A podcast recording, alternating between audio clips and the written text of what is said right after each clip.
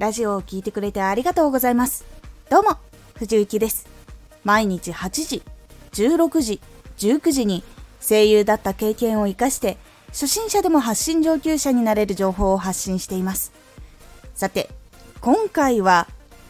ラジオで誤解されがちなポイント3つ。ラジオは投稿数や質だけでは人は聞いてくれても離れてしまうので工夫していく必要があります。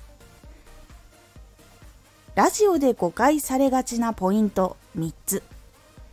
見つけてもバズのように初めて見つけた人は情報だけに惹かれてきたりとかそういうことがあったりするんですが知らないもの興味がないものが来た時に相手に愛着がなければすぐに離れてしまうということがあります。ラジオの基本的なところですがラジオは投稿したらすぐに見つけてもらえるわけではありません。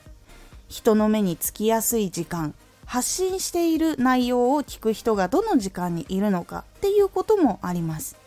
そして検索して引っかかるように工夫することも大事なことになります。なのでラジオは投稿の時に見つけてもらいやすくする工夫がまずは必要になります。次に情報系でのお話になります。情報の質が良くても必ずしも聞いてフォローしてもらえるとは限りません。どれだけ効果があってもその情報がいいやっていう人もいるし理解できないから無理だっていう人もいるしできないからいいやってなっちゃう人もいるんです。なので自分が届けたいターゲットのレベルに合わせた届きやすいラジオにする必要があります。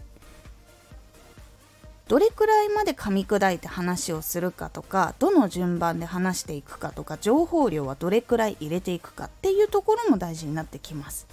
そして情報プラス発信の人がどんな人か分かるとより聞きたいと思ってくれる人が増えます。そしてエンタメ系のことなんですが話題のことができたらフォロワーが増えるっていうことは実際にあります。今バズっている人気っていうものあると思います。それぞれ。動画とかでもラジオとかでもハッシュタグでもあると思います。それが実際に投稿されて実際に注目が集まって人は来るっていうことはあるんですがこれはバズに近い状態になるので一応フォロワーは増えることが多いです。ですがチャンネル自体を好きになってくれる人は一握りのことが多いのでその後にフォロワーが減ります。ガンって減る時もあればちょっとずつ減るっていう時もあります。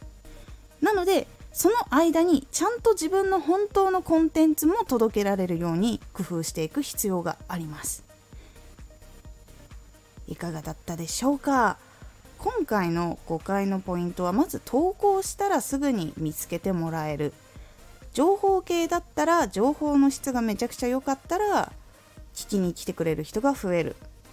エンタメ系だったらバズっていることをやれば必ずファンが増えるっていうこの3つの誤解になります。これはそれぞれにちょっと工夫をしないとなかなか一回ガンって上がってもすぐにガンって落ちてしまってそれでメンタル的に来てしまって発信やめてしまうっていう人も実際にいるのでちゃんと自分の軸を届けつつそして聞く人もどうしたら聞きやすいかっていうことも考えつつどうしたら見つけてもらいやすいかっていうこともやっていくっていう必要がありますここを押さえておかないと急に減った急に増えたっていうことで気持ちがぶれてしまうこともあるので是非ここは気をつけてやってみてください。今回のおすすめラジオ。不安に向き合うコツ。いろんな活動をしている時に必ず不安になる時って来ると思います。その時は立ち止まらずに行動をするっていう方が不安を減らしたりとかなくしたりすることができる。というお話です。このラジオでは毎日8時16時19時に声優だった経験を生かして初心者でも発信上級者になれる情報を発信していますのでフォローしてお待ちください。次回のラジオは無心になって没頭できるものは大事です。こちらは無心になって没頭できるものがあると自分が折れた時とかすごいへこんだ時とかこういう時に結構自分を救ってくれるので大事という感じになっておりますのでお楽しみに。毎週2回火曜日と土曜日に藤雪から本気で発信するあなたに送るマッチョなプレミアムラジオを公開しています。有益な内容をしっかり発信するあなただからこそ収益化してほしい。毎週2回火曜日と土曜日。ぜひお聴きください。